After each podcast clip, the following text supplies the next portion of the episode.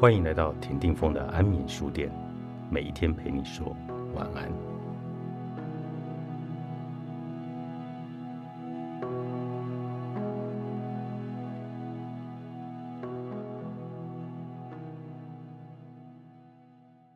不要让爱情超越了他在生命中该有的分量，否则会让一个人的生活失去了正常的平衡。教我如何不想他。这句话有时候宣示着热恋的骄傲，有时候诉说着失恋的苍凉。对于热恋中的人来说，相思是美丽的情绪，尽管见不着面，只能想念的时候，有点酸酸的滋味。相思却可以渐渐发酵成为甘醇的好酒，让两个人如痴如醉。但是，对于和这份爱情无缘的人而言，教我如何不想他，变成真正求助的讯号，恨不能世间真有所谓的忘忧草，不再对逝去的情感牵牵挂挂。根据我个人的经验，无论在什么状态之下，教我如何不想他，都不是一句健康的话。爱情的确很重要，但它绝对不是生命的全部。不要让爱情成为生活唯一的重心。一旦教我如何不想他，成为令人困扰的问句，表示爱情已经超越了他在生命中该有的分量，让一个人的生活失去了平衡。如果这个人正在热恋中，他的伴侣可能已经快要被追得喘不过气来了。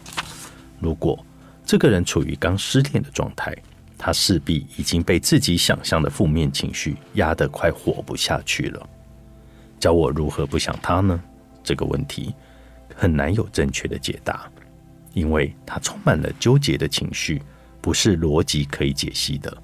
若想要避免自己陷入教我如何不想他的苦恼，应该要在动情之前先有自己的想法，要做好几项心理上的感情基础建设。人生除了爱情，还要有友情。尽管恋爱是两个人之间的事，没有人能帮你谈好它，但是生活中除了恋爱的对象之外，还必须要有几个知心的朋友。一个人绝不可能每天二十四小时都在谈情说爱，没有约会的时候，还是需要朋友的陪伴，分享生活的点点滴滴。有些人常在恋爱时表现出一副重色轻友的样子，让同才之间大叹只羡鸳鸯不羡仙。爱情很容易令人不由自主的虚荣了起来，但是再华丽的貂皮大衣也不能每天披在身上，展示过就够了，千万不要作秀过头了。如果你真的因为热恋而失去朋友，这场恋爱将谈得十分寂寞。万一将来面临分手，失去爱情的你将发现一无所有，只能用剩余的时光来缅怀旧情。深夜抱着棉被哭喊，教我如何不想他，那有多么的凄凉啊！越是热恋的时候，越要记得要用友情来平衡生活的重心，才不会让爱情因为沉重而倾塌，最后把整个人生都压垮，毁了自己。也灭了爱情的熊熊火焰。在爱情或婚姻里，愿意保持坚持到底的信念是一种美德，非君莫属，是很有决心的承诺。但是，它的前提是两心相许，而不是一厢情愿。感情的世界里，所有一厢情愿的追求，到头来都绝对会变成一厢情愿、怨恨的怨。而当爱情离开或婚姻结束时，还苦苦的说：“我这一生就只是认定你一个人。”很显然的，只是为难了自己。非但不感人，还很烦人。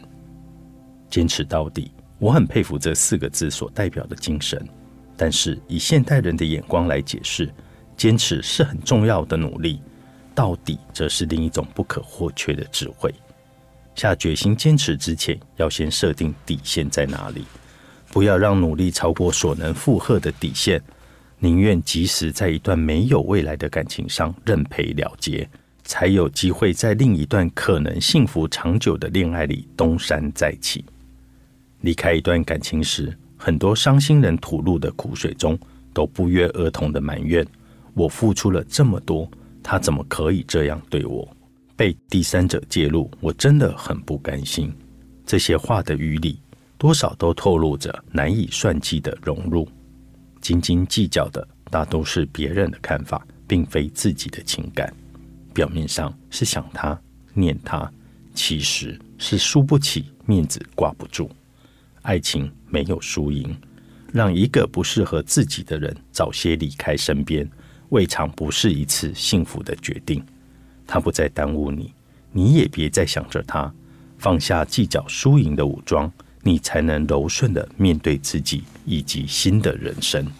谦卑的力量，作者吴若权，月之文化出版。